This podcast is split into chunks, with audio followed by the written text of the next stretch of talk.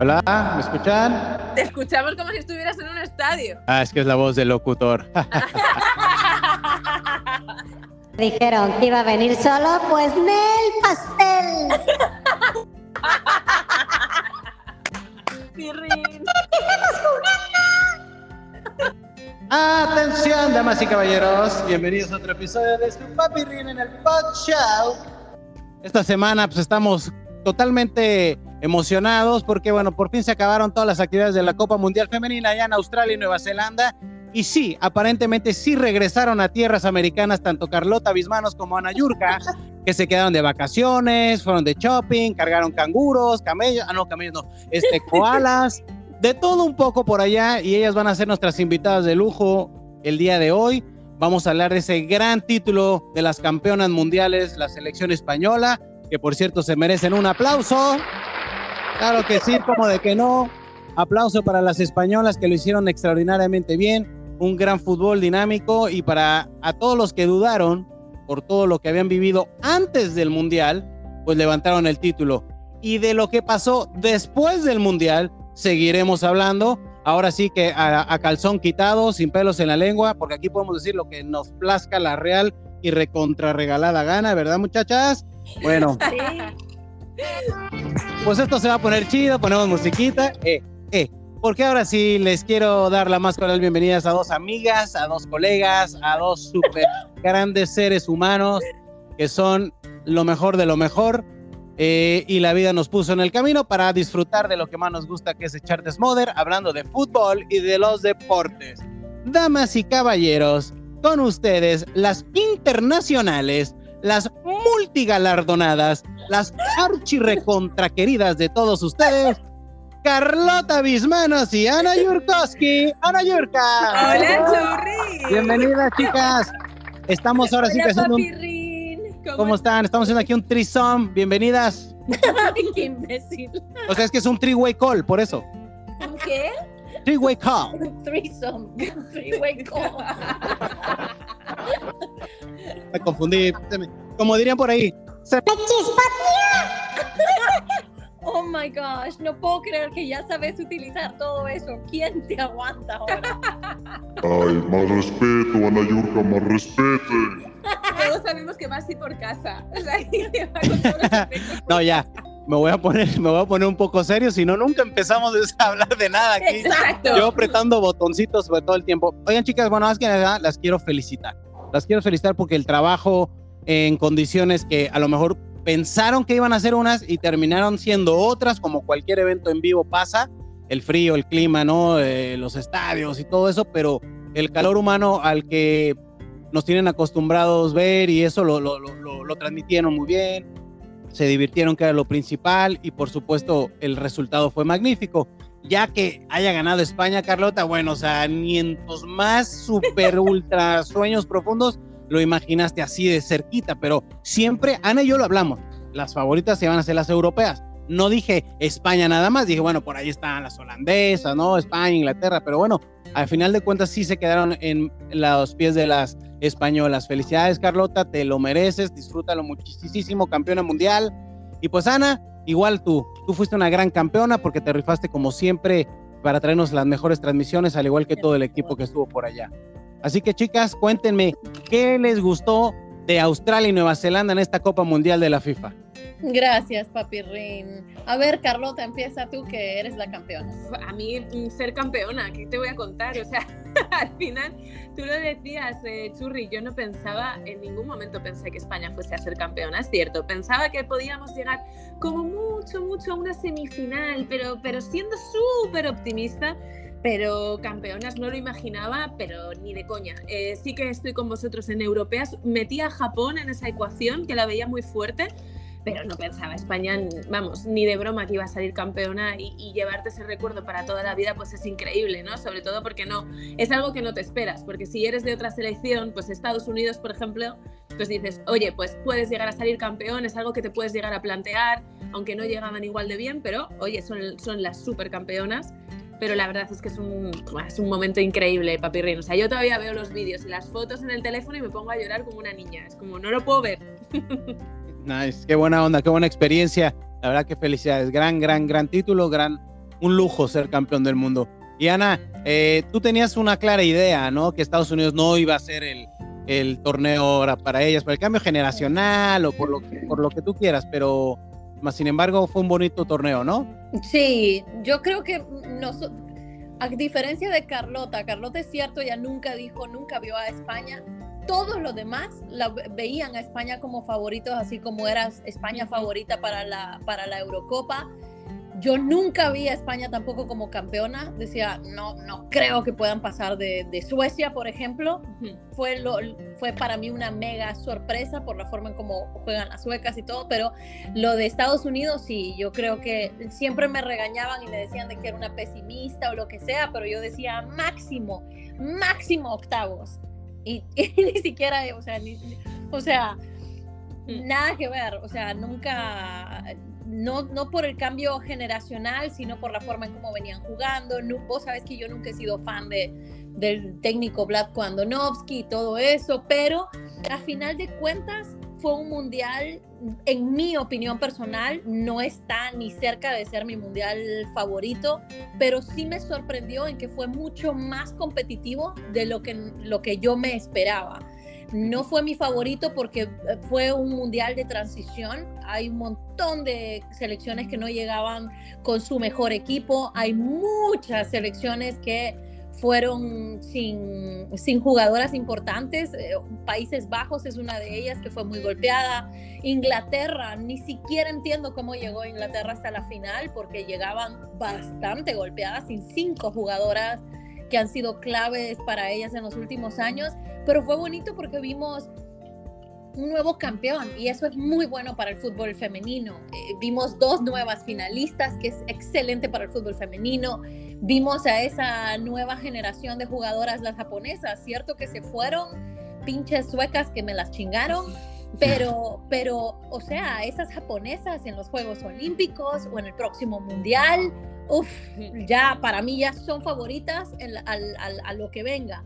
Oye, y, este, y y el gran sabor y- de boca de las colombianas, ¿no? Oh, Mm, sí. Increíble Colombia, increíble Colombia, increíble la alegría que le han dado al país. Ha sido súper bonito compartir con ellos, porque además no te puedes imaginar la cantidad de colombianos que había allí. O sea, yo uno de los partidos que lo vi en la fanzone de Nueva Zelanda, de repente empezó a salir colombianos y colom- hablábamos con ellos, pero ¿vivís aquí o estáis de vacaciones? no, no, vivimos aquí desde hace no sé Sí. cuántos años, había mucha gente de Colombia allí y, y verles disfrutar de esa manera con su selección se han llevado una alegría tremenda, ha sido precioso. Uh, y los golazos de Linda Caicedo. O sea, hoy, justamente antes de venir acá, vi que ganó Goal of the Tournament, el gol que le hizo a Alemania. O sea, la forma en cómo se llevó a las, a las alemanas. O sea, la tipa es. O sea, es, la yo creo que hay, habían tantas historias de vida y, y- y la más, la, la que a mí más me inspiraba era precisamente la de Linda Caicedo, una niña de 18 años que a los 15 haya tenido que pasar por una quimioterapia y que ahora vaya por el mundo sin miedo absolutamente nada porque dice, hey, vengo a hacer lo que más me gusta, Dios me dio una oportunidad de vida y mira todo lo que hizo. Habían en el partido contra Inglaterra, habían más de 75 mil personas ahí y fácil, yo creo que fácil, unos 60 mil eran colombianos y la forma en cómo gritaban, la forma en cómo las alentaban y la forma en cómo abucheaban cada vez que las inglesas agarraban un balón era... No tenés idea, a mí me daba, no, po- no podía creer que estaba viviendo eso. Y la verdad que las colombianas lo hicieron. Awesome, la verdad que fue impresionante. Acá en la ciudad de Miami yo creo que estaba vacía porque todos los colombianos estaban viviendo o allá en vivo los partidos o disfrutando acá en sus casas a, eh, estas grandes transmisiones de los partidos de ellas que o sea, aquí el horario fue complicado, ¿no? Ustedes saben que estaban transmitiendo en horario del este y del Pacífico bien de madrugada, pero a eso a la gente que es aficionada se levanta, ¿no? Ah, Ujú. o sea, todos lo hemos hecho. Yo me acuerdo de la Copa del Mundo en Corea y Japón. Acá yo estaba 3 de la mañana ya haciendo la previa o a las 2 de la mañana y pues cuando toca ver a tu selección no importa el horario y las colombianas lo, lo Pero lograron al hacer final, contagiando, mira, ¿no? Yo creo que se ha desperdiciado una oportunidad muy bonita de haberse llevado este mundial a un país, eh, a Europa, a Estados Unidos, a Latinoamérica, eh, un país que sea futbolero, un país que tenga unos horarios un poco más acorde al resto del mundo. Y yo creo que se ha desperdiciado una oportunidad muy bonita, porque lo que tú dices, eh, al final el aficionado se va a despertar, vale, sí es cierto, el aficionado sí. Pero luego hay mucha gente que puede tener cierto interés, pero no es tanto como para levantarte a las 4 de la mañana para ver un partido. Y si hubiesen sido a las 6 de la tarde, a las 7 de la tarde, a horas más normales, las audiencias hubiesen sido muchísimo más grandes y ya han sido grandes, pero el fútbol femenino precisamente necesita eso, necesita tener buenos horarios. Tú puedes poner un Inglaterra-Alemania de fútbol masculino de un mundial a las 5 de la mañana que la gente se va a levantar, pero no vas a conseguir el mismo efecto con el fútbol femenino, desgraciadamente, ahora mismo. Entonces, les hubiese venido muchísimo mejor a las jugadoras, a los equipos y al fútbol femenino en general que el, torneo se hubiese celebrado en otro país, sinceramente. es mi opinión personal, ¿eh? Sí, yo también estoy de acuerdo, porque en el fútbol femenino todavía no estamos ahí, todavía como para darnos el lujo de tener un mundial en, una, en un uso horario así tan, tan difícil. Eh, honestamente, yo creo que era la, la, oportunidad perfecta para hacerlo, no sé, en Brasil, en Colombia, en Argentina o en, en un país eh, en, en, Europa. O sea, hubiera en sido, Estados Unidos incluso también. O sea, hubiera sido en Europa y hubiese sido totalmente diferente. Ahora, viendo el otro, el, el, el vaso medio lleno, por decirlo, el fútbol en, Australia, el fútbol femenino, las australianas tienen tan buena selección y han sido de esas selecciones que a pesar de que están en una de las federaciones más como whatever, las poquitas, las, las débiles, han hecho tantas cosas por el fútbol femenino mundial y están en, en, en las figuras de su equipo, están en, equipos tan importantes que yo digo también es bonito para ver cómo creció y cómo inspiraron a, una, a una nación o a un continente entero. Y, y ver eso, que la gente se haya levantado a las horas que se levantaron para ver una Colombia, eso te dice que es, es, el testamento perfecto para decir ya no las pueden ver de la misma manera, tienen que apoyarlas. Exacto. Eh, el interés es real, el interés de la gente bueno, y eso sí, real. La organización estarás de acuerdo que fue espectacular. Un éxito, ¿no? O sea, les tengo una buena noticia. Para el 2027, que sería la próxima Copa del Mundo, México está peleando fuertemente para realizarla ahí. Estamos viniendo del 2026, donde México también es sede del Mundial de Masculino, que aunque son menos partidos que los de Estados Unidos, pues no importa. México tiene estadios con la capacidad de organización y todo eso, y ya ahí cambiarían los, hospedajes, ¿no? Y las transmisiones y todo para que sea más cómodo para todos. Eh, porque también eh, estar viajando de, a dos países, Australia y Nueva Zelanda, pues fue complicado, me imagino, y deberían descentralizarlo solo en uno y así sería más eh, viable para todos, tanto aficionados, eh, periodistas, obviamente, y las jugadoras que estén más cómodas, ¿no? Sí, con que no lo lleven al Azteca, pinche estadio. Mira, te voy a decir algo. El Estadio Azteca, el Estadio Azteca, esta noche, hoy, Hoy estamos grabando 29 de agosto del 2023. Esta noche juegan las poderosísimas Águilas Femenil, campeonas vigentes de la Liga MX de mujeres, recibiendo al FC Barcelona de mujeres campeonas de Europa. Así que va a ser un partidazo. Mi Katy Killer le va a meter varios pepinos ahí de Barcelona. de hecho, Ander... confesadas a las vuestras. Sí, sí, sí. Killer. La amo la Katy Killer. Y a Katy Killer y varias jugadoras que están haciéndolo muy bien esta temporada. El técnico español con el América lo está haciendo de maravilla. Y bueno, eso, eso es algo que también hay que presumirlo, ¿no? Todos los días viene el Real Madrid y el Barcelona Femenil a México, donde van a enfrentar Tigres y al América, ambos equipos. Pero bueno, chicas, si me lo permiten, voy a hacer un paréntesis porque tenemos que hablar del hijo de su Pink Floyd, no hay otra manera de hablarle así a Luis Rubiales, él todavía, uh, a un presidente de la Real Federación Española de Fútbol, donde la verdad es que tiene denuncias en su contra por todas partes. Incluso si Jennifer Hermoso lo denuncia, podría ser también este, ante la Fiscalía de España eh, obviamente llevarlo como a, corte, ¿no? Pero hasta la Organización, Nacion eh, la Organización de las Naciones Unidas, por parte de su departamento del área de derechos humanos, también lo tiene checado y lo tiene eh, sancionado, a pesar de que la FIFA dijo que lo puede sancionar hasta por 15 años, está estudiando para que no tenga nada que ver con el mundo del fútbol. Lo de Luis Rubiales empantanó, manchó, ensució asquerosamente una gran y bonita celebración, porque no hay manera, no hay manera que me convenzan, te lo estoy diciendo yo como hombre, no hay manera que me digan, no, pero es que ya se conocían, no, pero es que ya no sé, nada, no hay pretexto, porque primero, antes de eso, en el palco de transmisiones, ustedes lo vieron ahí en primera fila, se estuvo agarrando su genitalia al lado de la reina eh, Carlota, al lado de su hija y en un lugar totalmente impropio. O sea, eso no se puede hacer nunca en público y menos si eres presidente de una federación. ¿no? Pero es que te, te digo, ese no se puede hacer esté la reina o no esté la reina. O sea, te quiero decir que hay mucha gente que dice, está en el palco la reina y su hija. Vale, sí, imagino que peor, pero da igual. O sea, aunque no a No nadie, hace. tienes que saber comportarte. Es un gesto completamente obsceno que yo hacía mil años que no veía ningún hombre hacer, porque es algo como de la época del cromañón. Eh, que además no tiene ningún sentido, yo tampoco entiendo cuál es la intención de hacer eso, porque cuál es el mensaje que quiere transmitir. Eh, eh, él ha conseguido que con sus qué, si son 23 mujeres las que están en el campo jugando, no tiene ningún sentido.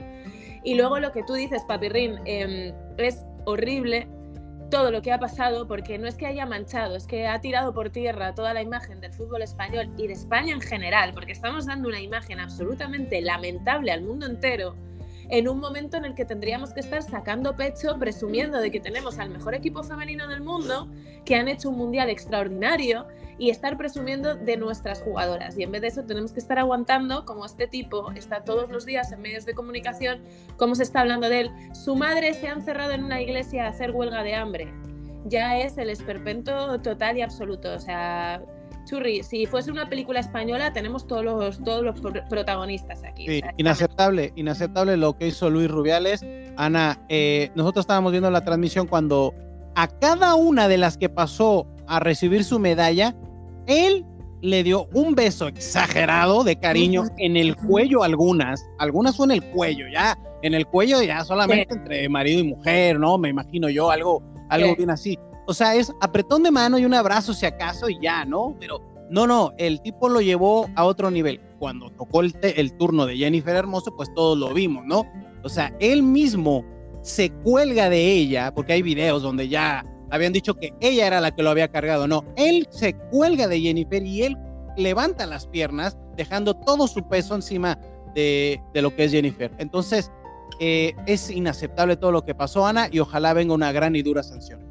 Es un imbécil, te voy a decir. El tipo es un imbécil. Yo le decía a Carlota y Carlota se, molestaba conmigo muchas veces porque le decía, discúlpame, pero no quiero que gane España. No me cae, no los soporto a Bilda ni a Rubiales, no los soporto. Son unos descarados porque vos sabés todo el problema que hubo con las que les llamaron las 15, las rebeldes, las niñatas, las, las, tra- las, las tildaron de todo. O sea, habían jugadoras que eran tan buenas, pero tan buenas jugadoras, porque yo recuerdo el mundial pasado a Sandra Paños, a Mapi León, a, a, Patri a. Para mí eran jugadoras que tenían que estar y que merecían ganar el mundial y que tenían todas las credenciales para hacerlo. Yo decía, qué feo que ellas se hayan tenido que quedar atrás acusadas de que están hablando mierda, básicamente, y que están calumniando a un director técnico y el, presi- el presidente de la federación, este imbécil, decide creerle al técnico en lugar de creerle a todas las jugadoras. Todo esto, sabes que da mucha pena, pero al mismo tiempo me da mucha satisfacción que esté pasando, porque al fin, al fin las jugadoras, no solo las 23 que fueron ahí, que yo lo dije el día de la final, no hay equipo más profesional que el de España, porque estas tipas, se supone que el, vestuario estaba partido, se supone que habían unas que estaban a favor de Bilda, otras que no, unas que estaban a favor porque obviamente las llamaron, las convocaron cuando a las otras las trataron de mentirosas y de todo, y otras en contra de él, pero sea como sea, llegaron hasta la final siendo profesionales de decir, tenemos nuestras diferencias, pero todas vamos por el mismo objetivo, así que no somos amigas, somos profesionales y me quedé con la boca abierta de cómo lo hicieron. Pero la verdad es que a mí me da satisfacción por una parte de que esté ocurriendo todo eso para que al fin salga a la luz todo lo que estos tipos han hecho, porque yo sé de, de, buenas fuentes cosas que hizo el director técnico en contra de jugadoras que no tenían que ser y muchas jugadoras jamás en la vida van a contar absolutamente todo porque caes en el riesgo de que te tilden de mentirosa, que te tilden de que sos eh, exagerada, víctima, drama queen o lo que sea. Es, eh, el tipo es un imbécil y se pudieron haber ido ilesos, como si no había pasado nada, como héroes Pero el tipo da ese beso porque simplemente es su naturaleza, es un, es un tremendo, es un tremendo imbécil. Y sabes que me dio muchísima lástima cuando el tipo empieza a decir, no voy a dimitir, No no voy voy a-". a, dimitir. Y escuchas los aplausos. Todos Hasta se pusieron de pie, se pusieron de pie y, y el, principio, el primero en aplaudirle que- era el que técnico de la de los selección. que se ponen de pie son Bilda y Luis de la Fuente, que Luis de la Fuente es el entrenador de los tíos, Ujú. y al día siguiente sacan un comunicado diciendo no, condenamos completamente los actos, comple-". o sea, dices, bueno, nos estáis tomando el pelo, o sea, lo que no puede ser es que, no, es que estábamos coaccionados por él, no sé qué, no, en esta vida hay que ser valiente y consecuente con lo que uno piensa, y si tú piensas que Rubiales está equivocándose, que es evidentemente lo que está haciendo, no le aplaudes, no te levantas, ni siquiera vas allí a darle tu- su apoyo, por muchas consecuencias que piensas que puede tener. O sea, hay en momentos en la vida en los que hay que mojarse y no vale tratar de quedar bien con todo el mundo, sobre todo porque a Bilda le ha hecho campeón del mundo esas 23 jugadoras. Y tú, por, ese, por respeto a ellas, no puedes estar ahí aplaudiendo y levantándote. Y Bilda sale a, a dar ese comunicado, hasta el comunicado que dice que repudia, bla, bla, bla, y que él es pro inclusión, mentiroso, hasta después de que todo su cuerpo técnico renuncia. Sí. Él no renunció. No, él él sale a dar ese, comunicado, sale a decir ese comunicado, a, a dar ese comunicado de que, lo, lo- que, no estoy, que no estoy de acuerdo con sus actos, bla, bla, bla, pero no dice yo también renuncio, igual que todo mi cuerpo técnico. es o sea, que el lo, lógico es, es denunciar, o sea, es renunciar evidentemente sobre, porque además te has quedado solo, o sea, porque es que ahora mismo Bilda, su segunda, que es Monse, todo su cuerpo técnico, lo que dice Ana, todo el mundo, el, el- al, al que le escuchas papirrín es Scott, es mi perro, que se está poniendo cariñoso con Ana. Hola, Scotty. Hola, mi Scotty. Ya, Gordi, ya, ya. La verdad que eh, te iba a decir, Carlota, de lo que estás diciendo, que Jorge Vilda, que es el técnico de las españolas, debió de haber puesto el grito en el cielo, no te metas con mis jugadoras o me voy yo con el, con el asno de, de Luis Rubiales, porque los dos tienen una cara de, de depravados, de, de agresores sexuales. Era su oportunidad para salir ileso incluso el Bilda. Era su oportunidad de decir, ¿sabes qué? Y no lo hizo. Eh, o sea, discúlpame, pero eso está mal. Él se hubiera quedado, o sea, tranquilo, él, se hubiera, él hubiera salido ileso y hasta, hasta hubiera servido como para que se redimiera después de todo lo que habían dicho las 15 en su contra, pero no, eh, eh, lo aplaude, standing ovation y toda la... No, es una... Te lo juro que da una, una tristeza Sí. enorme, Ahora- pero al mismo tiempo me alegra por las jugadoras porque al fin están teniendo y van a tener la justicia Sí. que merecían, que porque nadie que- les va a quitar que son campeonas del mundo porque lo lograron ellas, Eso, ellas en el campo. Total, eso totalmente. Pero a mí lo que sí que me da pena es el nivel de presión y de tensión que están viviendo. O sea, parece mentira que ahora mismo Jenny Hermoso tiene más tensión que el día antes de jugar la final. Y esto es así. Y lleva unos días con un nivel de tensión, de presión que yo no la quisiera para mí jamás en la vida. Eh, no solamente ella, sino toda su familia. Además, Jenny es una persona tremendamente familiar. Eh, y todo lo que está ocurriendo y demás les está pasando una factura tremenda. Y yo no me quiero imaginar cómo tiene que estar. Es tremendamente injusto que tú estés así Carlota, después de haber te- ganado un mundial. Te pregunto algo, Carlota. ¿No, no, era, ¿No estabas esperando tú un comunicado más fuerte por parte de la UEFA o de los equipos de primera división de España con el apoyo total Sí. a Jennifer Hermoso? O sea, o con un, una carta de parte de los jugadores varoniles también, A mí me faltó más pidiendo una la renuncia inmediata del animal este de Luis Rubiales. Sí. O sea, antes de eso yo vi comunicados de la Liga MX porque Jennifer Hermoso juega en Pachuca, es jugadora de la Liga MX y del Club América y de otros clubes que yo te mandé esos comunicados para que sintiera ella que tenía un backup, ¿no? Un apoyo total detrás de Sí, ella, pero yo me quedé esperando todo. La lleva- National Women's Soccer Sí. League, primer- antes de que hablara la- la- lo- los equipos importantes de España, primero salieron todos los equipos alrededor del mundo, que es otra cosa, te das cuenta el sistema tan feo, o sea, es otra prueba para, que, para las jugadoras. Sí, absolutamente. Todas las jugadoras de Estados Unidos, además eh, Alex Morgan, Megan Rapinoe, todas sacaron los brazaletes estos con apoyo a Jenny y se están movilizando un montón en redes, eh, cuidado, o sea que no se queda la cosa en una foto y ya. Eh, consta que realmente les preocupa la situación. Y a mí sí que me ha faltado un, un comunicado conjunto de todos los clubes de primera división. Eh, eso hubiese estado muy bien. Eh, un comunicado por parte de los eh, capitanes masculinos de la selección española. Se han desmarcado algunos. Borja Iglesias sacó un comunicado diciendo que mientras este Rubiales no va a ir con la selección y es un jugador, es internacional y es seleccionable, no es que saque eso un jugador que, bueno, dices, no te iban a llamar en la vida, no, a Borja sí le iban a llamar.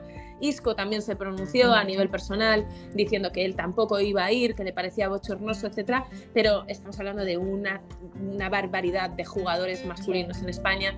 A mí sí que me han faltado más comunicados por ahí, pero también te puedes quedar con lo positivo. Andrés Iniesta fue súper tajante, Pau, De Gea, Pau Gasol, De Casillas. Gea, Casillas fueron tremendamente eh, tajantes eh, y, y bueno, pues es bonito también ver incluso artistas, Alejandro Sanz también, el otro día estaba súper enfadado en redes sociales, Eh, en fin, es, es bonito ver que la gente se vuelca, pero evidentemente también ha habido ausencias importantes aquí. Yo, a mí me hubiese gustado una contundencia mayor y sobre todo me hubiese gustado una contundencia por parte de los organismos y de las instituciones españolas, porque al final este señor ahora está fuera, pero ¿por qué ha intervenido Porque la, la FIFA? FIFA. Claro, porque realmente en España parece que estábamos como viéndolas venir, no hay que no dimite, bueno, a ver si dimite mañana, Esperemos no, hombre, a ver qué a ver, pasa. o sea, si, el señor, si este señor está loco y está haciendo este ridículo, alguien tendrá que frenarle los pies. Casi casi le hacen un banquete, un lunch para que todos vayan a verlo y desayunen bonito y todo, a ver qué va a decir. O sea, el tipo debió de estar hasta preso,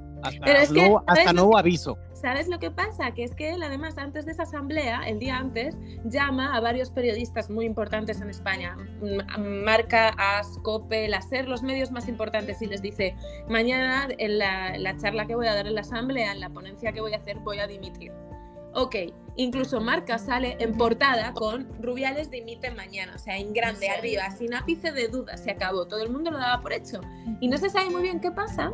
Si es durante la mañana, él se ve fuerte porque ve que hay varios miembros de la asamblea que le bancan y entonces ahí dice, ¿sabes qué? No dimito. O, peor aún, él en ningún momento piensa dimitir, pero hace eso a Quería propósito espectáculo. para, exacto, para tener todavía un mayor impacto, cosa que ya dice, si es que era un cabrón, ya esto se le fue de manos, Sí. o sea, porque si lo hace a propósito, ya es que dices, estamos ante, ante un personaje peligroso, o sea, muy peligroso. A mí se me hace que, que es más de ese lado, ¿sabes? Como que es de el típico machista, narcisista, misógino, imbécil que dijo, ah, voy a tener a toda la prensa acá y como, como bien decís, no había un, un Barcelona, un Real Madrid, una UEFA, un Atlético de Madrid, no habían nadie diciendo nada, era como todos mm, pendejos esperando, "Ah, vamos a ver qué hacen, vamos a ver qué pasa, vamos a ver.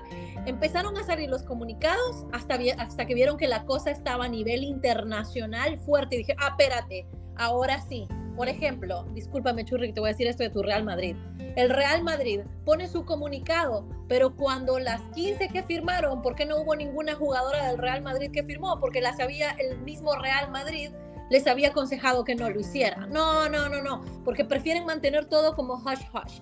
Entonces yo creo que el tipo sabía que iba a tener el apoyo, que no iba, no se esperaba que le viniera algo tan fuerte como le vino. No sabía el poder que tienen las jugadoras ahora a nivel internacional, porque ahora incluso la FIFPro está detrás de todo esto también. Todas las jugadoras están armando diciendo, no, espérate, es que no se trata de si Jenny es víctima o no, esto es por absolutamente todas, porque este tipo lo, hizo ahí enfrente de, de, todo el mundo, agarrarle y darle un beso como si, como si no pasara nada, pero también eh, las abraza de manera que no debería de abrazarlas, las toca de manera como que no debería de tocarlas. Yo decía como antes de la final, un partido, lo vi como que saludó a, no me acuerdo, no me acuerdo qué partido era, pero era uno de esos ya de eliminación directa y lo vi abrazando a una jugadora de una forma que dije, qué feo esto, o sea, no, yeah. no es de un presidente. No, y es que además yo creo que fíjate,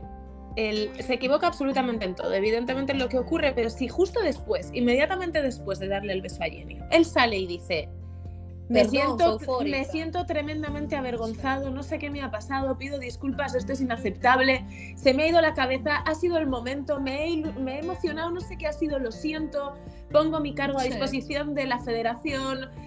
Ok, rebaja completamente la tensión en ese momento, las chicas tienen su foco de, de- de interés, tienen su momento de gloria y quizás incluso podría haber llegado a salvar el puesto. Incluso podría ahí por ahí haber salvado el puesto. Ahora, todo lo que hace, la rueda de prensa de no voy a dimitir, no voy a dimitir, que es una barbaridad, y luego que la federación, la Federación Española de Fútbol saque unas fotos que están manipuladas, en las que se ve a Jenny levantando a, a Rubiales como si pesase dos kilos y medio, Claro. ¿Cómo no se te cae la cara de vergüenza? Porque es que además, mira, yo eh, lo, lo que llevamos hablando días, a mí lo, lo peor de todo esto es, me estás tratando de hacer creer que algo que he visto con mis ojos y está en un vídeo en vivo sin editar Lo es mentira. Exacto. Entonces, es como menos mal que hay un vídeo, porque si no llega a haber un vídeo, ¿qué seríais capaces de decir? O sea, lo estoy viendo y tú me estás diciendo, no, Carlota. ¿sabes que eso que estás viendo no fue así? Pero si lo estoy viendo, Sí. si estoy viendo como él es el que la abraza, como, no, no, es al revés, pero que lo estoy viendo, o sea, es, Y sabes qué, algo que hay que, hay, hay algo que me gustaría como que la gente recordara de todo esto, porque ya ves que cuando pasó todo el rollo de, de- de la final, yo recuerdo que esa misma noche nosotros estábamos, ya sabes, nuestra típica celebración de que había, sí, que habíamos terminado el mundial, bla, bla, bla, y Carlota fue la primera en que nos enseñó, a- nosotros no habíamos visto no el habíamos video. visto nada. Y sí. Carlota Mm. dije, ¿han visto a Rubiales dándole un beso a Jenny? Y nosotros Claro. no, porque nosotros estamos en Sí. vivo y estamos, ya ves, en lo que, en, en la locura, no, no, no habíamos visto. Yo, Sí, yo me estábamos en el percaté, programa, yo, yo me percaté hasta después, o Sí. sea, hasta después, ok. Pero el rollo es que esa noche el video se hizo viral, ¿no? Ajá. Al día siguiente sale eh, por todos lados de el beso, el beso, el beso, el beso, los memes por todos lados. Y esa misma noche, como sabían que ya estaban metidos en un pedo serio, Mm. Ujú. Luis Rubiales y la federación le pidieron a Jenny Hermoso que saliera a dar un statement de, hey, no pasó nada, bla, bla, bla. no Así nos qué". llevamos casi casi. Esa- exacto, esa misma noche ya, quería, ya le metieron presión a Jenny de que dijera algo para, para, para, para que no fuera tan grande.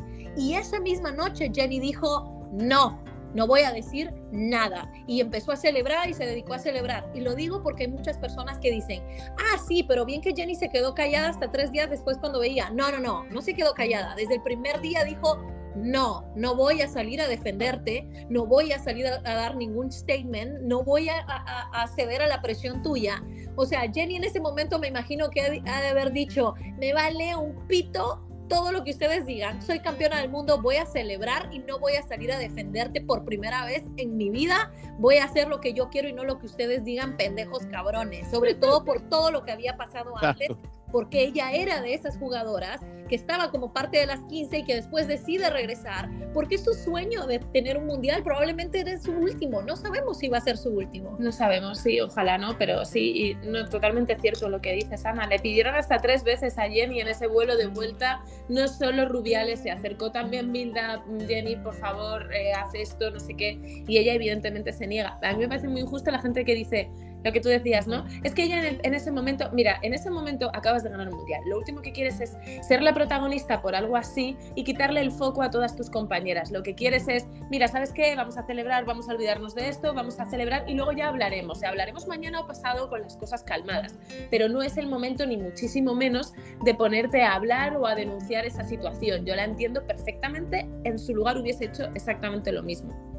Pues bueno, chicas, yo la verdad que espero que esto termine en una sanción ejemplar, que no se quede en, en fotos, en videos, en el caso de Luis Rubiales, si se acuerdan cuando no, no, el güey está suspendido de por vida, el güey no pisa una cancha de fútbol y espero que también la Real Federación Española lo haga claro y tajante, que no se puede volver a, a suceder una cosa de esa tan fea, tan, tan horrible y que a Jennifer Hermoso le demos todo el, el apoyo que necesite porque como ustedes ya dijeron, tiene el peso encima, ¿no? O sea, en lugar de estar festejando y hablando de fútbol, estamos hablando de, de algo que no que ella solicitó y que fue casi, casi forzada ahora a estar dando declaraciones de ese tipo que muchas veces son incómodas y te pueden llevar hasta una depresión y problemas de, de- Sí, de- total. de una, de una condición ya después mental que no queremos que pase por ahí y nada.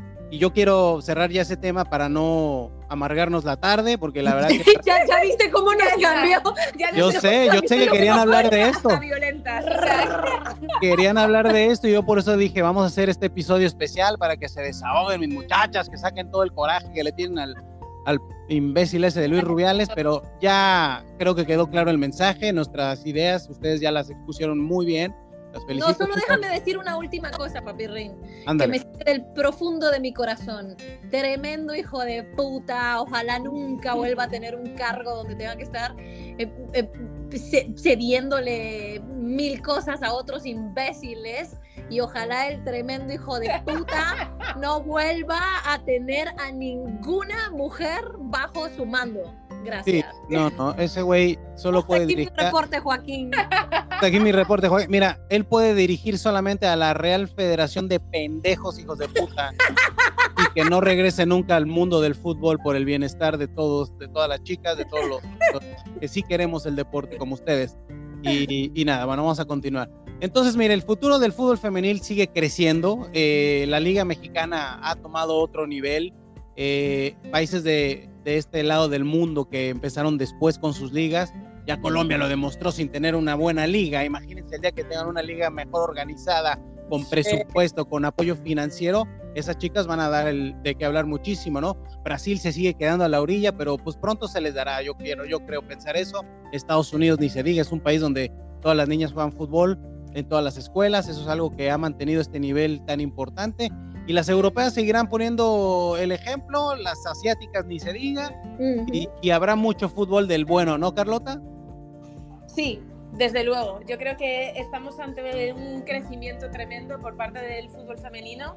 El, Mundial ha sido un ejemplo, hablábamos antes de las audiencias que han hecho en países como Australia, eh, que ha batido todos los récords. El, el partido de semifinales de Australia es la retransmisión deportiva más vista en los últimos 20 años del país. Eh, y eso ahora se va a traducir en que muchísimas niñas van a querer empezar a jugar a fútbol, que les van a pedir a sus hijos, que a sus padres que les apunten a fútbol. Eh, y todo eso es tremendamente positivo. Y también que las federaciones se pongan las pilas y que pongan los medios necesarios eh, para que estas chicas puedan sacar todo su potencial, porque al final eh, esa es la base de todo. Si tú tienes las herramientas desde pequeño para convertirte en un gran deportista, tienes muchas más posibilidades de conseguirlo. Los milagros son, pues, Linda Caicedo, por ejemplo, esos son los milagros, ¿no?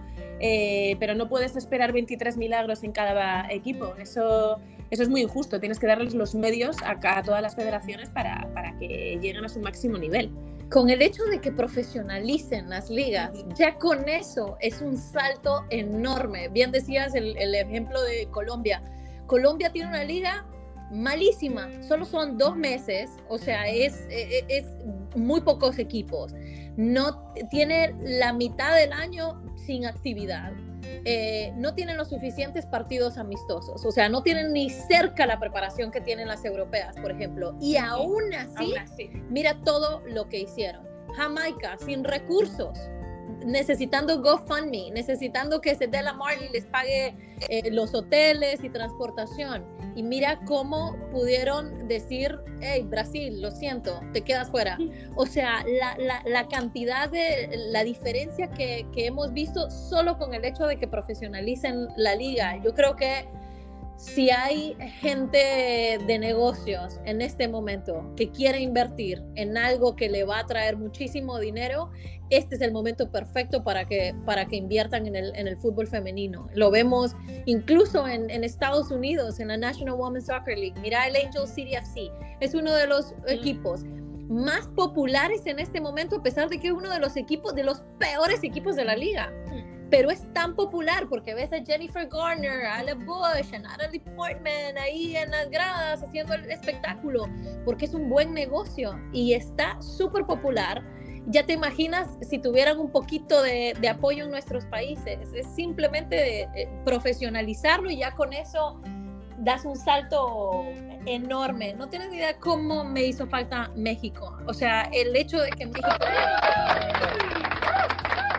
O sea, eh, pinche Mónica Vergara, bro. O sea, no, no, no lo supero, no la perdono. Me va a No, no, ella ya, la, ya no vive en. México. She's gone, she's gone. Sí, en- Pero ahora sí, ya presentaron la nueva estructura tanto de fútbol me- femenil y varonil, ahora sí ya bien organizado de cara a todo lo que viene y la verdad que mis respetos. Andrea Rodebao va a estar encargada de todo lo que es el fútbol femenil en todas las edades y, y ahora sí hay seriedad, eh, investigación, hay eh, desarrollo deportivo, así que pienso que el fútbol femenil va a dar de qué hablar tanto en México como en los países de Latinoamérica en los años que vienen. Y no nada más en el fútbol femenil, en el periodismo femenil con estas dos grandes eh, amigas que tengo, que son Carlota Bismanos y Ana Yurka, a las cuales admiro, quiero, respeto y ya nos tenemos que volver a juntar para reír y sonreírle a la vida. Aplausos. Bueno, chicas, pues nada, quería agradecerles en el alma esta conversación futbolera y las felicito de nueva cuenta. Hicieron un gran trabajo, eso es lo que también me, me llevo, el gran trabajo que hicieron ustedes, el esfuerzo de haber dejado a las familias por tanto tiempo. Ya lo de las Islas Fiji, pues queda para otra ocasión, Ana Yurka, pero qué bueno que la pasaron bien, se divirtieron, trabajaron y gozaron. Felicidades, chicas. Gracias, Churri. Te queremos mucho. Nos tenemos que juntar dentro de poco. Vale, tía, cuando quieras. Y hacemos una paella. Una paella, un Gracias. Papirrín. Ojalá que a pesar de la irregularidad y las ausencias, le vaya bien al América en el clásico joven. ¿Ves cuánto te amo? Como siempre, estaremos en la liguilla del fútbol mexicano. Tranquilas, chicas, yo las cuido. Aquí con esta voz del locutor. Ay, Papirrín, Ay, te quiero, Papirrín. Bueno, con esto me despido en otro episodio más del Papi Rim Pod Show, disponible en Spotify y Apple Podcasts. Denle like de parte de su carnal. Gracias, Ania Yurkowski. Gracias, Carlota. Mua, Chao, Churri. ¡Vámonos!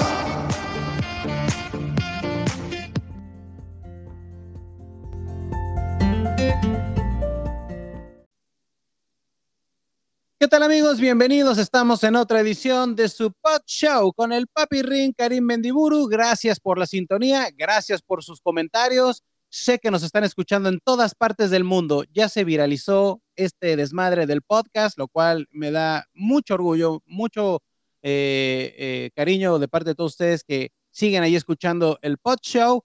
Y hoy va a estar chidísimo. Estamos en septiembre, mes patrio para todos los mexicanos, siempre hay buenas madrizas, siempre se arman los buenos eventos en Las Vegas. No me refiero a los conciertos de Luis Miguel ni Alejandro Fernández en septiembre, que llenan los estadios ahí en todos lados y en Las Vegas, sino también las peleas. La UFC, digamos, se apañó. Se adueñó del 16 de septiembre, el mero día de la independencia de México, con una gran pelea donde la mexicana Alexa Grasso retuvo el cinturón ante Valentina Shevchenko, que era la gran favorita, le volvió a decir, quítate, que aquí estamos los mexicanos para demostrar los trancazos. Pero hoy quiero hablar de boxeo, netamente un programa boxístico y para eso tengo un gran invitado. Está con nosotros un brother, un gran amigo mío, personalmente lo digo con orgullo, es mi amigo, es mi hermano, nos queremos mucho, lo único malo que le va a las chivas, pero no importa, lo queremos por igual cuatro veces campeón mundial. Damas y caballeros de Guadalajara, Jalisco, México, Abner Mares. Aplausos. Javi Papirrín, Karim, hermano, gracias por la invitación, contento de estar aquí. Éxito, por cierto, hermano, he estado escuchando varios de los este, segmentos, programas y, y qué, qué chido, hermano, ¿eh? Y gracias por invitarme. Así que hay que hablar de box, brother. Gracias, gracias a ti, Abner, por tu tiempo, como siempre, carnal, para estar conmigo y hablar. Tú y yo hemos hecho muchas coberturas en Las Vegas, desde peleas de, de, de, de por títulos mundiales, de grandes taquillas, de pay-per-view, obviamente. Julio César Chávez, ¿no? Para coberturas Sí, sí. de peleas de Canelo. O sea, yo con Abner del lado izquierdo, Julio César del lado derecho, yo digo, ¿yo qué hago aquí, bro? Coladísimo, ¿no?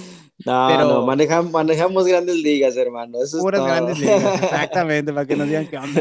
Oye, y ni Michael Buffer te presenta como yo te presenté. La verdad que no me emocionó, me emocionó. Estoy tirando sombra, le estoy tirando golpes al viento. Sí, sí, ya estás tirando ganchos, ya estás tirando ganchos. Nada más Típico de esto, boxeador, mira. ¿verdad? Típico de boxeador. Escuchas un micrófono tenemos- así y empieza a tirar ganchos. Vamos, sí, caballeros. From ¿sí o no? Guadalajara, ¿Sí o no? O sea- Jalisco, México. Eh, eh, eh, sí, no, eh, a todos los boxeadores que conoces, me, me- me imagino que conoces a bastantes, a Julio Chávez, a varios, a Eric Morales, todos te quieren tirar un ganchito, quieren tirar Ah, golpes sí, al sí. aire, no sé, no sé por qué, Siempre, te saludan y pum, gancho. Y te dan, te dan un Sí. madrazo en, el- en las zonas hepáticas. Digo, órale, güey, eso duele. Porque no ustedes están acostumbrados a eso, ¿no? O sea, nosotros, Sí. por ejemplo, yo doy muchos golpecillos en el hombro y me río y digo, ah, no, ya sabes, el típico mexicano que se ríe y da un madracito al hombro o algo. Sí. Pero los boxeadores siempre tienen como la, la, la costumbre, La costumbre, sí. de darte un pinche ganchito al hígado. Ay, cabrón, espérate. Una vez, güey, No. una vez estábamos en la cobertura en Las Vegas, ¿no? Y entrevisté, entrevisto al Canelo ahí en la llegada, ya sabes, con mariachis, ¿no? Salud, me, me saluda el Saúl, ¿qué onda? Lo entrevisto.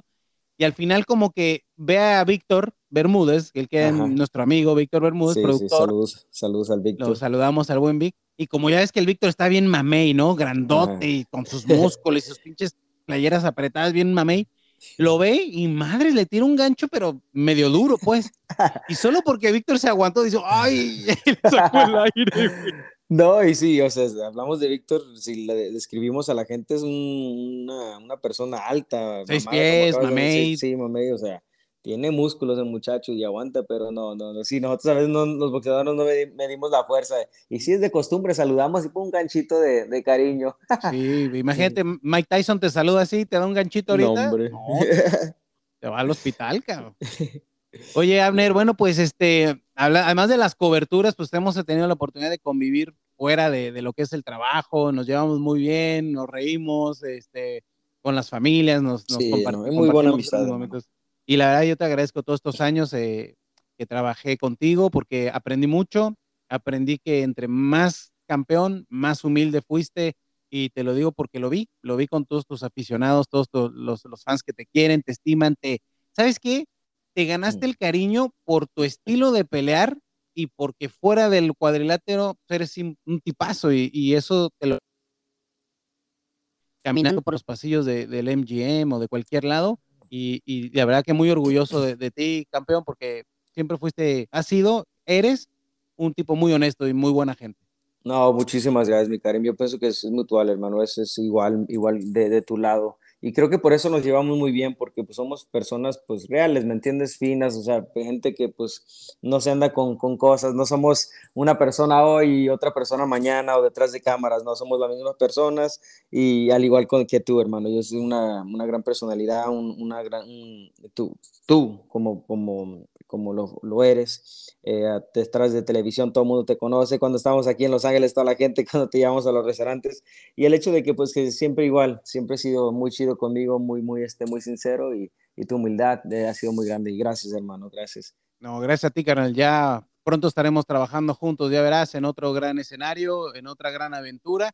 Y, y hay mucho que comentar porque, aunque nos une la amistad y luego ni hablamos de, de- de boxeo ni nada, estamos hablando de cualquier cosa, este, de repente eh, es muy obvio, ¿no? Porque la gente te ve y, ay, Abner, ¿qué opinas de este, de Canelo, güey? Y que no sé qué, que, Abner, a Sí, sí. le, le van a romper su madre. Y, entre, y nosotros platicamos de cualquier otra cosa, ¿no? Sí, Pero, cierto. pero es que siempre es bien importante y bien interesante para nosotros escuchar un punto de vista de alguien que se subió a romperse la madre contra otros güeyes en el cuadrilátero y saber que, cómo ves tú un estilo de un peleador tal, ¿no? En este caso, pues tenemos que hablar de Canelo, que está por pelear con Charlo, con uno de los gemelos, con Germán, pero eh, siempre es importante, ¿no? Y, y- y tú lo viste, o sea, tú, a ti, tú eres analista en Showtime, en inglés, y, y- estás entre peleadores, eh, profesionales, comentaristas, y tu opinión siempre es un plus, y la gente también siempre tiene esa chispa, ¿no? De preguntarte, ¿qué opinas, Abner, de la pelea, ¿no? Sí, sí, no, muchas gracias, hermano. Y sí, mucha gente a veces, este, no, pues es siempre, como dices tú, te ven y cuando hay una pelea grande eh, que, que, que está por, por venir, como hablabas, este, la de Canelo contra Jermao, pues siempre te topas a gente, hey, ¿qué piensas de esta pelea? ¿O qué, qué piensas de la pelea que pasó? ¿O crees que es puro, puro cuento lo de, lo de que, que se cayó? Y, ¿me entiendes? O sea, quieren la opinión de uno, si es de veras o es mentira.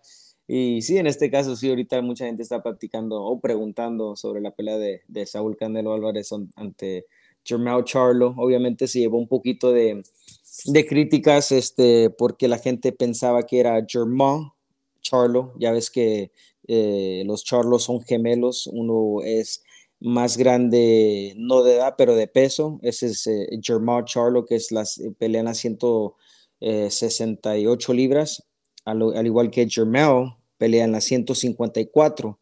Y justo es con el que va a pelear Canelo Álvarez, el, peleador que pelea en 154 libras, lo van a subir a 168. Así que pues un poquito de la gente se fue de que, ¿qué está pasando? ¿Por qué esa pelea? ¿Por qué con él y no el otro? Em, y sí, pues este, muy, muy, este, eh, muy, respetada la decisión de, de, Canelo, de Saúl. Eh, para la gente que no sabía, ahora lo va a saber. Canelo quería enfrentar al hermano eh, mayor de peso que es Jamal Charlo, pero por circunstancias debido de problemas mentales, problemas de peso, problemas de que no estaba en el gimnasio el hermano eh, pues por eso no se hizo la pelea no se hizo, el hermano no estaba listo, está peleando ahorita, pues se puede decir, este, problemas personales, ¿no? Una separación de, de, su pareja, eh, el alcoholismo está tomando mucho, eh, un peleador que pues, eh, pues sí, vuelvo a decir, está peleando demonios, ¿no? Y esperemos y le, le, deseamos todo lo, mejor al hermano de, de Jermel, que es Jermel Charlo. Pero bueno, pues está enfrentando ahora a Jermel Charlo, es el peleador más chico en peso, pero que para mí es el peleador más este, completo, puedo decir. La verdad, un peleador que sabe defenderse muy bien, sabe manejar las dos este, defensas, que es eh, siendo agresivo y ofensivo. Eh, así que va a ser una pelea muy, muy interesante, hermano. Ah, no hay que descartar, descartar perdón, a, Jamal porque es un peleador muy fuerte y muy, muy ágil y muy hábil para, para hacer las cosas. O sea que, Abner, basado en todo lo que nos dijiste, el hermano menor, que es este Germán, es el que va a pelear con Canelo, que está dos divisiones abajo, ¿no? Digamos. Correcto. Pero en el pasado, creo que Roy Jones Jr. ya había dos divisiones abajo, peleó con alguien arriba, ¿no? Y lo intentó. Pero aquí también lo interesante es que, pues sí, son dos divisiones abajo, pero el tipo también es indiscutido, undisputed, campeón, tiene cuatro cinturones, eh, super welter, ¿no?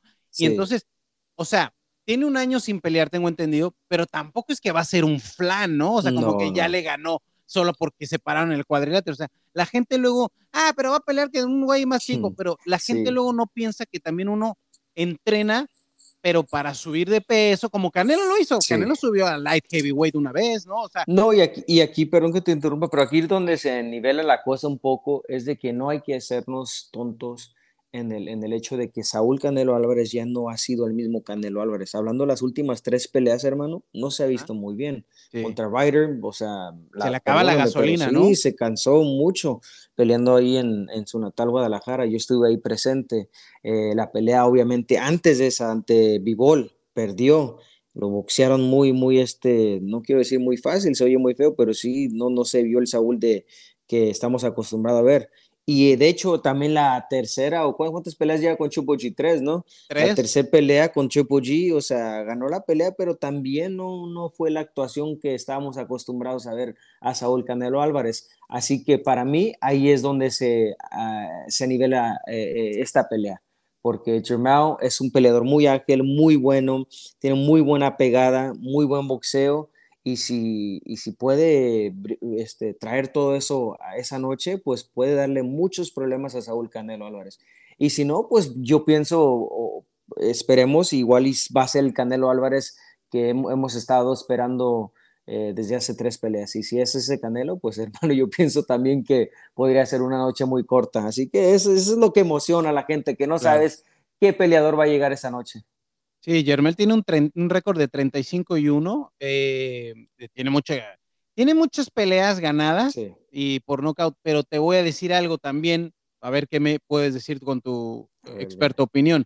No hay un peleador que digas, ay, peleó y le ganó a ese. O sea, no tiene un, no tiene un historial con peleadores de renombre que llamen la atención. O sea, peleó dos veces con Carlos Castaño antes de que pelee con Saúl Cana.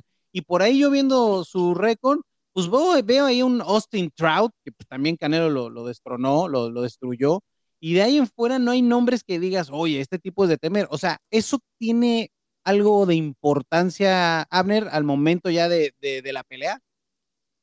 Pues bastante, obviamente, por la experiencia, y me ha tocado, y yo pienso que mucha gente que nos está escuchando va a saber de eso. Muchas veces el peleador que ha peleado con los mejores nombres o el que tiene el mejor récord siempre dice, no, pues ¿para qué voy a pelear con él si él no brinda nada, no, no pelea con nadie? Y ya cuando pelean, el otro le da la vuelta. O sea, ah, mira, un buen ejemplo aquí.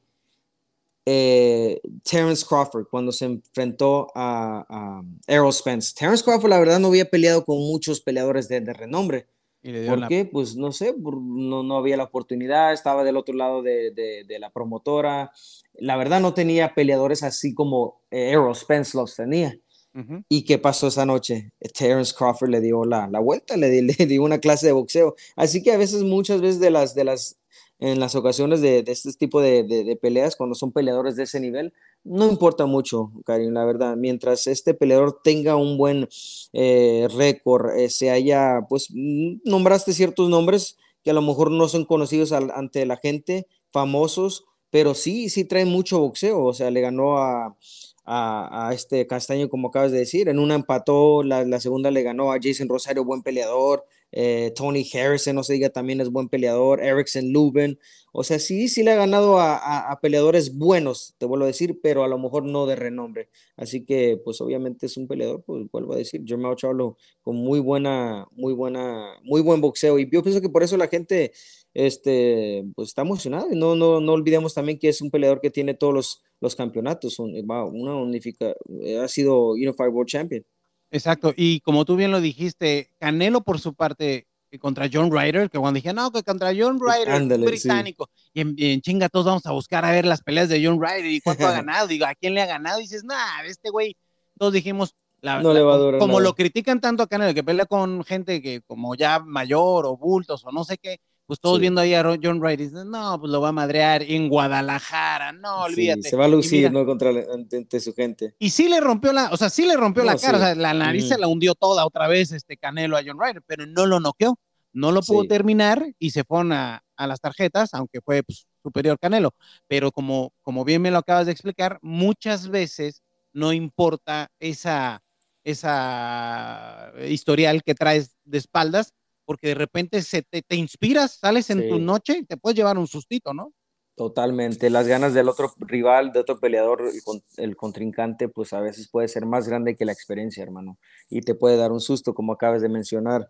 Y no, sin quitarle crédito, obviamente Saúl Canelo Álvarez ha peleado con lo más grande de lo grande en lo que hablamos de, boxeo, ha peleado con los, los, los, de renombre y bendito Dios ha ganado y se ha lucido, pero estamos hablando, dejándolo claro para la gente que no piense que le estamos tirando a Canelo, sino que estamos hablando del Canelo que estamos viendo recientemente, un peleador a lo mejor ya cansado, no, no olvidemos que es un peleador que empezó a muy corta edad, empezó a los 15 años a, pelear profesionalmente, o sea, profesionalmente empezar desde los 15 años hasta que tiene 32 años, Kaul, eh, es, cansado, es cansado, el cuerpo se cansa de bajar y subir de peso, los campamentos es un desgaste muy grande al igual, eh, el estar en campamento a cada rato eh, entrenando, bajando de peso, o sea, todo eso hay, hay, que tomar en cuenta. Así que esperemos ver al Saúl Canelo Álvarez, Álvarez que hemos estado acostumbrando a ver que... Ah, hasta el último que, sí, eh, hasta cuando peleó con Caleb Plant, la, la, última pelea esa fue en el 2021, hace dos años, y se vio muy bien, me gustó ahí, pero de ahí en adelante es donde empecé a ver un, a notar un poquito de, no sé si cansancio, a lo mejor es un peleador ya también que pues ya no, no ha estado tomando las peleas muy en serio, eh, y, tiene que ver mucho eso, ¿no? Cuando no te enfocas al 100%, tu rendimiento no va a ser el mejor eh, arriba del ring cuando sea la pelea. Abner, hay muchos que critican las, eh, las horas que pasa Canelo en el golf, en, eh, como su pastime preferido De, de, Saúl, es estar echando el golf, no sabes, en el green, y, y de, repente, que no sé antes de qué pelea, se la pasó tanto ahí que lució re mal el día de la pelea.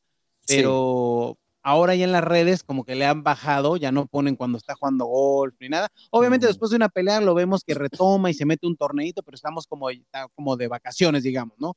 Pero cuando está ahora en campamento ya no lo hemos visto. ¿Es verdad? ¿Tú crees que eso le afectó por un tiempo haber estado tanto jugando golf? Pues sí, yo pienso que aunque es una distracción sana, o sea, estamos hablando de golf, un deporte, eh, pero aún así, una distracción es una distracción, hermano. Eh, no estar al 100% enfocado ante tu rival, a la pelea, eh, haciendo, no sé, los ejercicios adecuados que te han llevado a, la grandeza, pues obviamente se va, se va a lucir y se va a dar a ver el día de la pelea. Y se han visto, yo pienso que, que sí, hermano, 100%. Eh, sin quitarle crédito, porque me dicen que es muy buen jugador. bueno, yo lo he visto. Muy buen golfista y, no tiene mucho practicando eh, el deporte. Creo que tiene como unos cuatro años, tres, cuatro años, y dicen que juega a un nivel ya muy grande que muchos quisieran tener. Así que todo un deportista, todo un atleta, Saúl Canelo Álvarez, mis respetos. Pero sí, sí, y se ha notado, como acabas de mencionar, en esta pelea en especial, se ha visto la dedicación, se ha visto que no ha habido distracciones, se ha enfocado, se ha dado cuenta, yo pienso que él mismo que, sabes que esta es una de las peleas que no puedo verme mal, no puedo perder y, tengo que ganar como, como de lugar y, de una manera muy espectacular, porque obviamente es, eh, hay que recordarle a la gente que firmó una, un, un contrato de, de, tres peleas con, con, la compañía de PBC. Y esta sería la primera. Sí, sí, sí, qué bueno, qué bueno. Y eh, yo pienso que Saúl sí debería de perseguir después del boxeo el golf, ¿no? Hay muchos que lo han hecho, eh, eh, deportistas que se, cuando ya se retiran de su profesión de principal de, algún deporte, se, meten de lleno al golf y les va bien, ¿no? Y ganan torneos y, y para ellos ya hicieron dinero, entonces ya si ganan el primer lugar les da igual, o, pero el chiste es que son competitivos. Un deportista es competitivo, ¿no? Y les gusta seguir ganando. Eh, muy buena idea esa, eh, muy buena idea. Esperemos que sí lo haga. Eh, no olvidemos que, ¿te acuerdas? Este Michael Jordan llegó a jugar béisbol. Estuvo un tiempo jugando básquetbol, pues sabían la gran estrella que era Michael Jordan y de repente estaba jugando béisbol.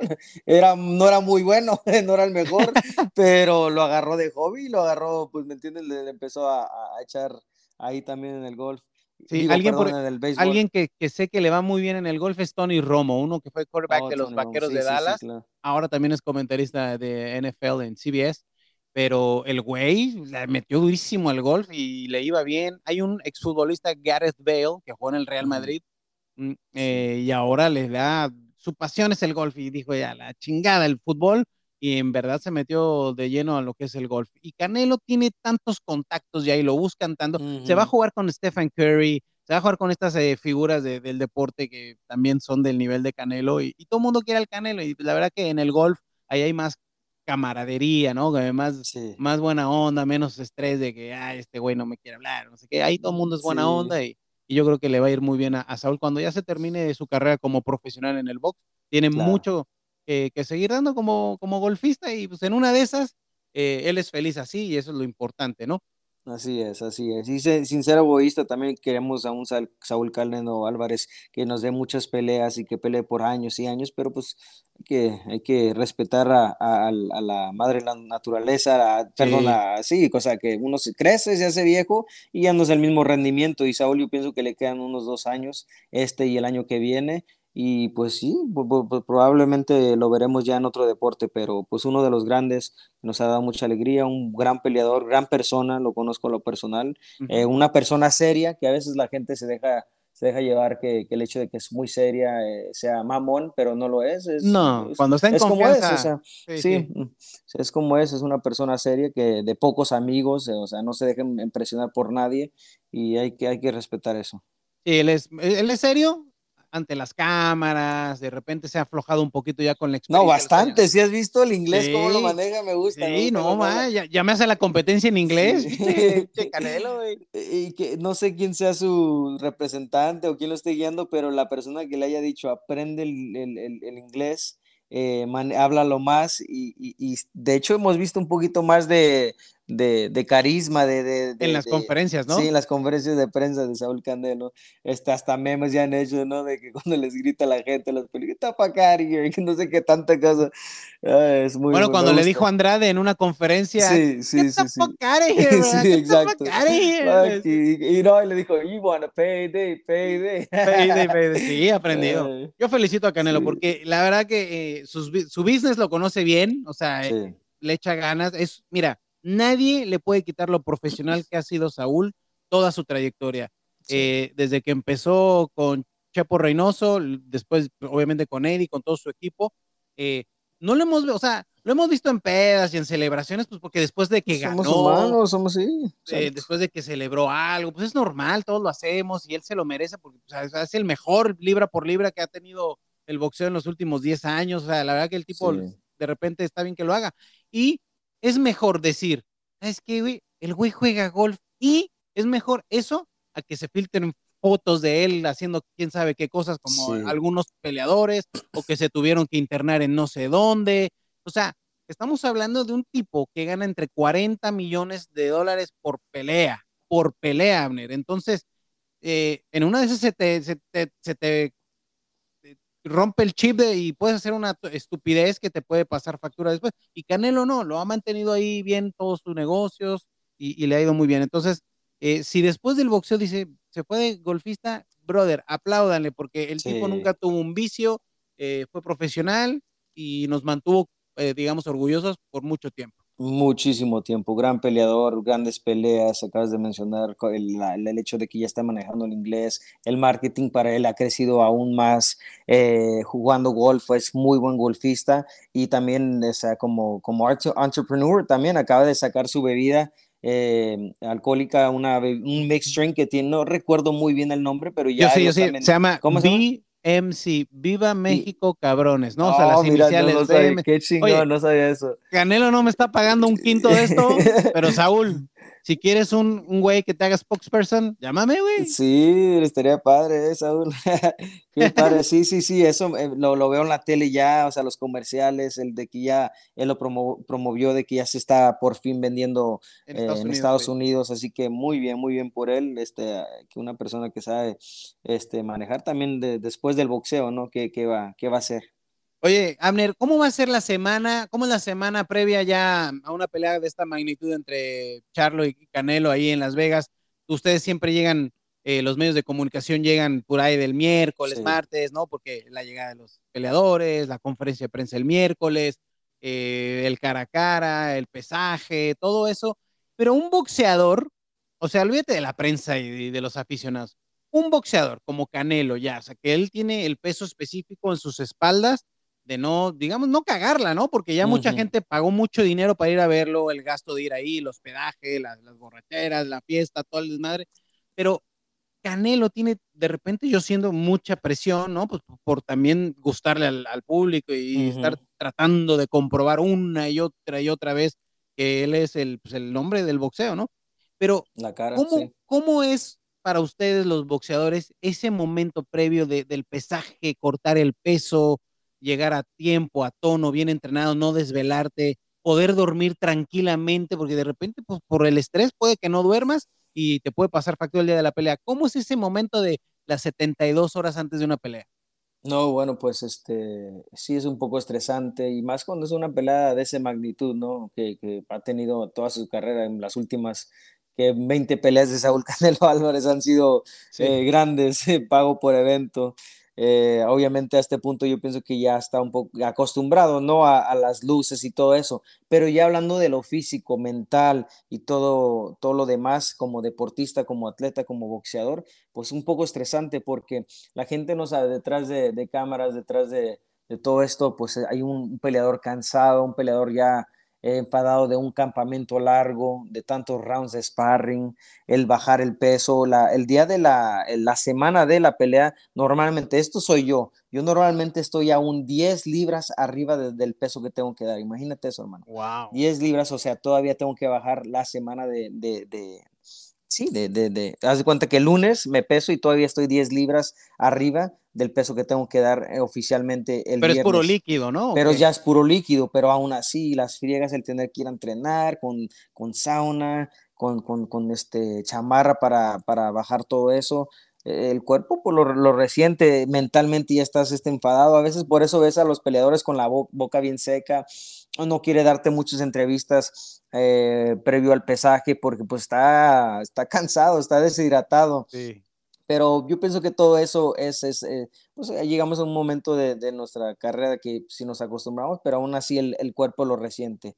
Y lo de lo demás, pues yo pienso que ya Saúl Canelo Álvarez está acostumbrado, ¿no? De que eh, agarra su, eh, su private jet, su, su jet privado de, de En- donde está entrenando. de Y su pijama su Dolce pijama, Gabbana, sí, sí, siempre luciendo muy bien su pijama Dolce Gabbana, llega a la, a la conferencia de, al, al, al, al Grand Arrival, eh, que, viene, que viene siendo normalmente los martes, miércoles lo hacen, eh, la conferencia de prensa el miércoles, descansa el jueves, el viernes ya listo para pesar, y nada, es una persona de, fam- de familia, se ve que siempre está su esposa ahí, sus hijas, eh, y nada, a, todo, a ese punto pues ya es la mentalidad, estar ready, estar listo mentalmente a, a lo que se viene el día de la pelea. Ya lo demás, como a veces lo dice y lo oigo eh, mencionar mucho en las conferencias de prensa, lo hablado ya fue hablado, ya se dijo lo que se tenía que decir, es hora de pelear.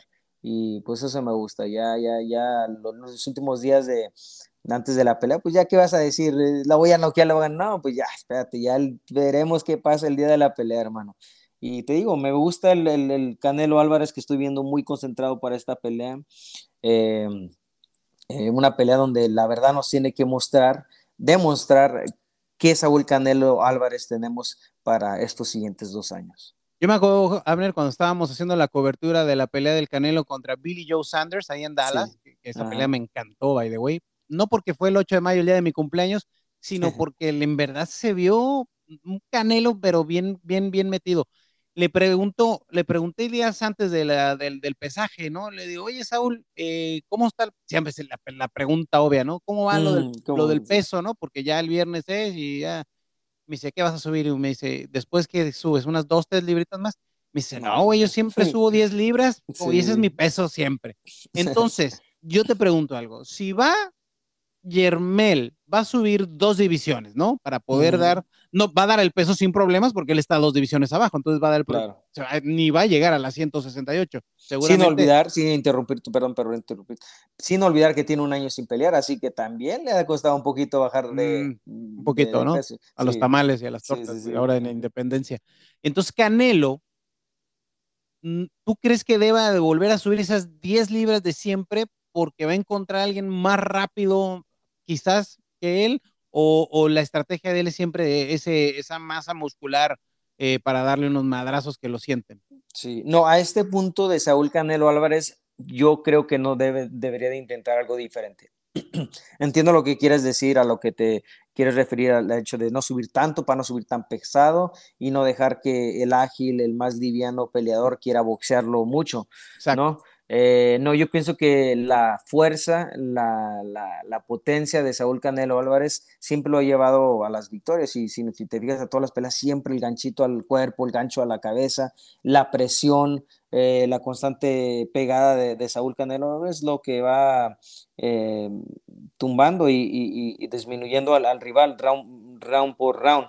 Así que yo pienso que es el Canelo Álvarez, subir sí esas 10 libras que normalmente acostumbra subir y usar su potencia de ventaja, porque obviamente siendo Germao, si yo soy Germao, lo que voy a tratar de hacer es exactamente eso, ser más ágil, boxearlo, no darle las oportunidades este, de quedarme al tú por tú con un peleador tan, tan este, fuerte como Saúl, eh, pero la cosa es de por cuántos rounds va a poder hacer eso hasta que Saúl lo conecte con un buen golpe o podrá hacerlo todo, todos los rounds, como lo llegamos a ver con, con Bivol, que llegó hasta desesperar a Saúl Canelo con, con, este, con ese boxeo que tiene, no muy este, elusivo, no era un, si no recuerdas, mal recuerdas de, de, de Bivol, ¿no? tiene un estilo así muy, wow, qué padre, pero tiene lo, lo básico, el 1-2 y la distancia. Sí, y muy eso recto. le, le, sí, y eso le trajo problemas a, a Canelo, así que este, pues yo me fui un poquito fuera de la pregunta, pero. Sí, este, Chabner, te fuiste sí, por otro lado, güey. Sí,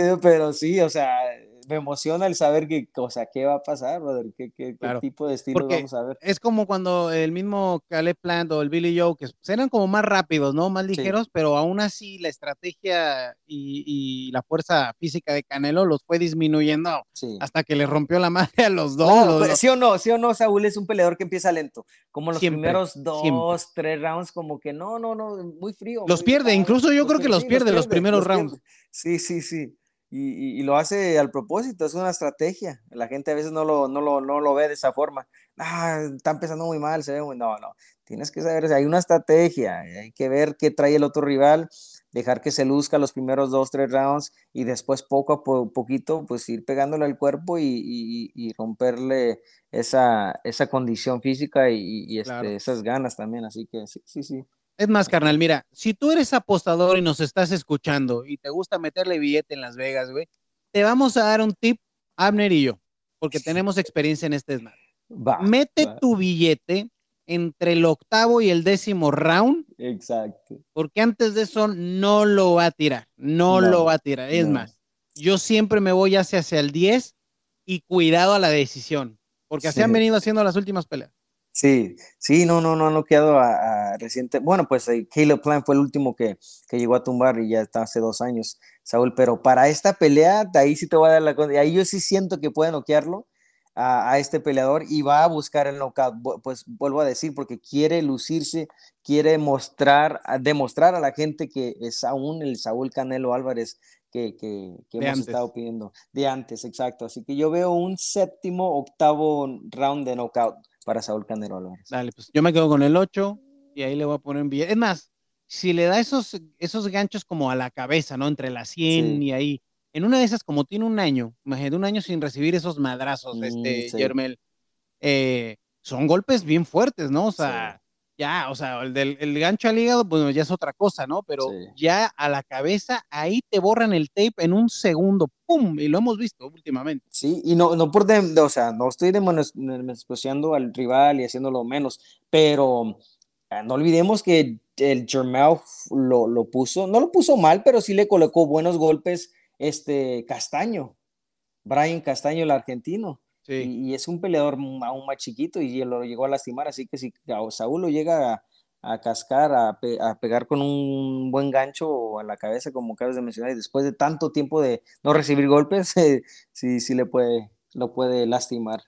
Sí, bueno, vamos a, estar ahí, obviamente, al pendiente de tu transmisión en Showtime con Abner Mares. ¿Quién trabaja contigo en las transmisiones, Abner? A mis colegas en, en la transmisión es Al Bernstein y este Mauro Ronaldo.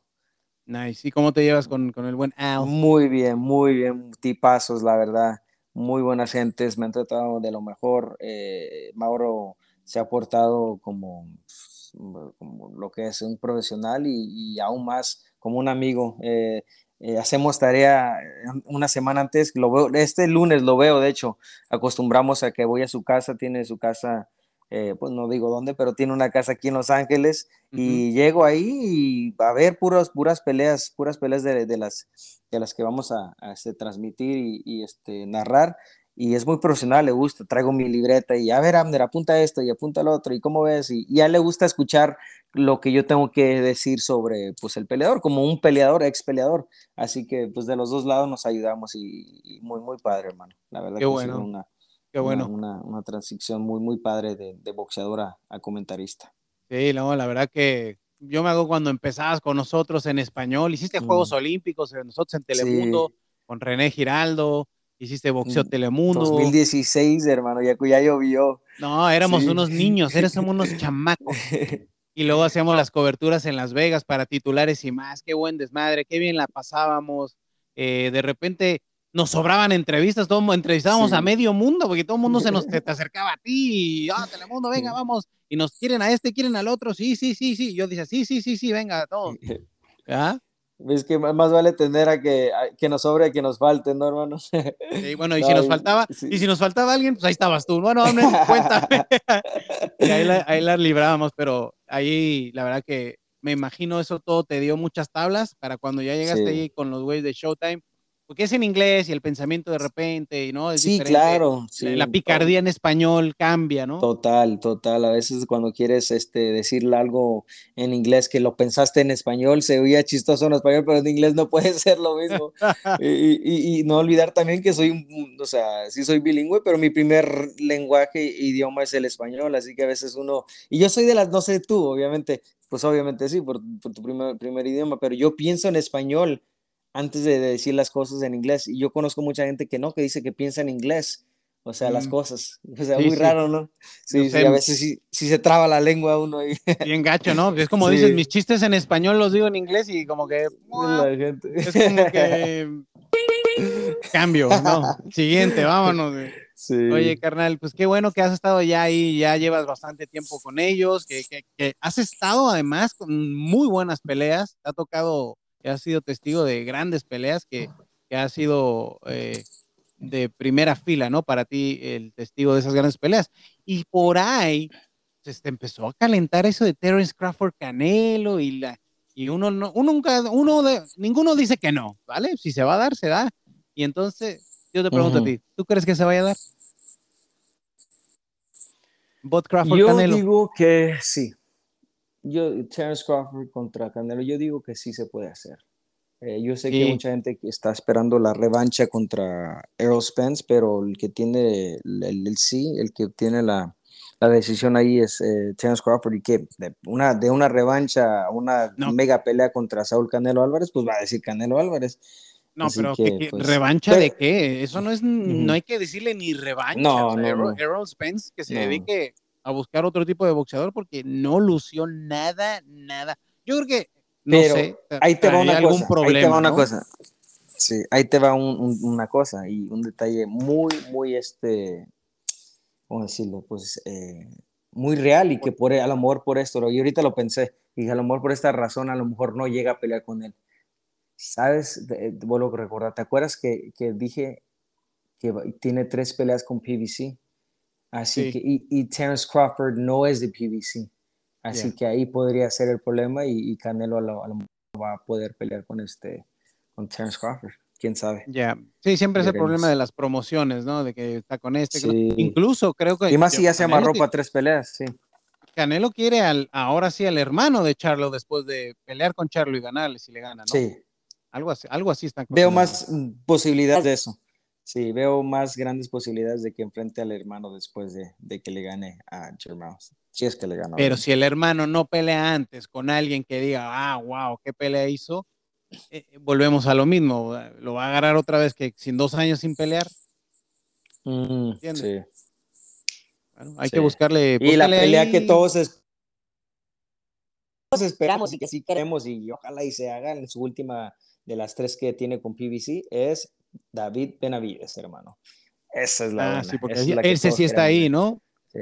Ese sí está Ese aquí. sí en PBC. sí, Pero David sí. Benavides, David Benavides tiene que ganarle, o- tiene que pelear con alguien de nombre, que es lo que Canelo quiere, y demostrar que se ganó el, el respeto y el derecho. Sí. Bueno, pues le, le acaba de ganar a Caleb Plant también, o sea, un rival que Saúl Canelo Álvarez le, gan- le ganó también. Y, También le ganó, y- sí. y obviamente, o sea, también este David no se va a quedar esperando a ver este, si le van a esa pelea, ¿no? Obviamente va a pelear con, con peleadores este, de renombre. No mal, eh, las malas lenguas, ahí chisme de que va, se va a enfrentar a, a Andrade, Bubo Andra- Andrade, al que corrió Saúl Canelo Álvarez de su conferencia de prensa. Creo que esa es la Payday, pelea que están cocinando con, sí, el payday, el famoso payday con este David Benavides. Así que eso estaría, eso estaría bueno para, para Benavides. Bueno, pues ahí estaremos al pendiente de todo lo que se vaya generando después de esta pelea del 30 de septiembre en Las Vegas entre Saúl Canelo Álvarez y Yermel Charlo. Vamos a ver si, bueno, están en juego todos los cinturones de Canelo. Me imagino que, lo- o sea, los va a cuidar, los va a tratar de, de- de mantener, porque Sí. es histórico tener todos los cinturones en esa división. Y pues para Saúl será un momento que defina su carrera, ¿no? Si ya está más para allá o sigue estando para prime time, ¿no? Así es, hermano. Así es. Y Bueno, o sea, emocionado mi para esa pelea, bro. mi querido Abner, pues salvo que le vas a las chivas, todo lo demás lo admiro en tu vida, te respeto. Oye, no me has felicitado, güey. Les metimos cuatro nada más en el Superclásico. Ay, sabía que apenas te dices, no me recuerdes. no, oye, el otro día tú fuiste a ver al América, ¿no? ¿No estabas en el Estadio Sí, Azteca? Sí, y esa vez ganamos, esa vez ganó las Chivas, así que soy la suerte, brother. Pues no fuiste, no, pero esta fuiste. vez sí, los- todos los memes, todos los memes pobrecitos de mis Chivas, todos los memes que le pusieron. este, Gonzalo, ya, Gonzalo, te está viendo la Sí, familia. ya, ¿No has visto el meme de Gonzalo? Sí, sí, también el de cuando meten uno, la canción. Dos, tres, y cuatro, cuatro. Hijos de su madre. Es- Se No, es que sí le pusieron una madriza a las chivas bien buena. Sí, sí, hermano. Yo, o sea, o sea, No. no sé mucho de fútbol, obviamente le voy con el corazón a, la- a las Chivas y, y pensaba pues que tal vez este, podrían perder, había posi- posibilidades, pero no de esa manera, no 4-0, hermano, que, que, que, que desmadrosos, se ahora sí que se pasaron. Sí, no, el- el- eso sí fue, pero sin vaselina, carnal. Toma, gol Sí. tras gol tras gol. Ay, me imagino que mucha gente apagó la tele después del segundo o tercer gol. De la, sí, de no, la- que del no, enojo. no la pagó, güey. Le subimos al volumen, güey. no, bueno, pues ustedes sí. Ay. Oye, carnal, pues nada, me da mucho gusto haberte saludado, platicado de boxeo con alguien que lo vivió, que lo sudó, lo sangró, te diste unas mega batallas ahí arriba y ahora te la estás dando como comentarista en los medios de comunicación, como padre de familia, que siempre has sido un gran ejemplo para tu familia, para tus amigos y todo el mundo te lo reconoce. Así que con el corazón siempre te lo digo, eres un gran amigo, una gran persona, te queremos mucho y Abner, nos estaremos volviendo a ver, ya tú verás. Con el favor de Dios, estoy muy seguro, Karim. Y mucho éxito en tu programa, hermano. Éxito en todo lo que viene para ti. Y ya sabes, aquí tienes un gran amigo que tiene, que te, te ofrece todo, brother. Todo menos este, menos mi carro, nada, ¿cierto? Ah, mi carro ya te lo. Ah, Exacto. un fuerte abrazo. Dios te bendiga, brother. Gracias por la invitación a tu programa.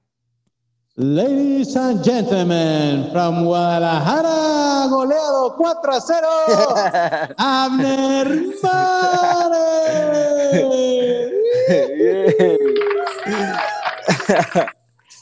Bueno, te tenía que despedir de una manera tipo Las Vegas, ¿no?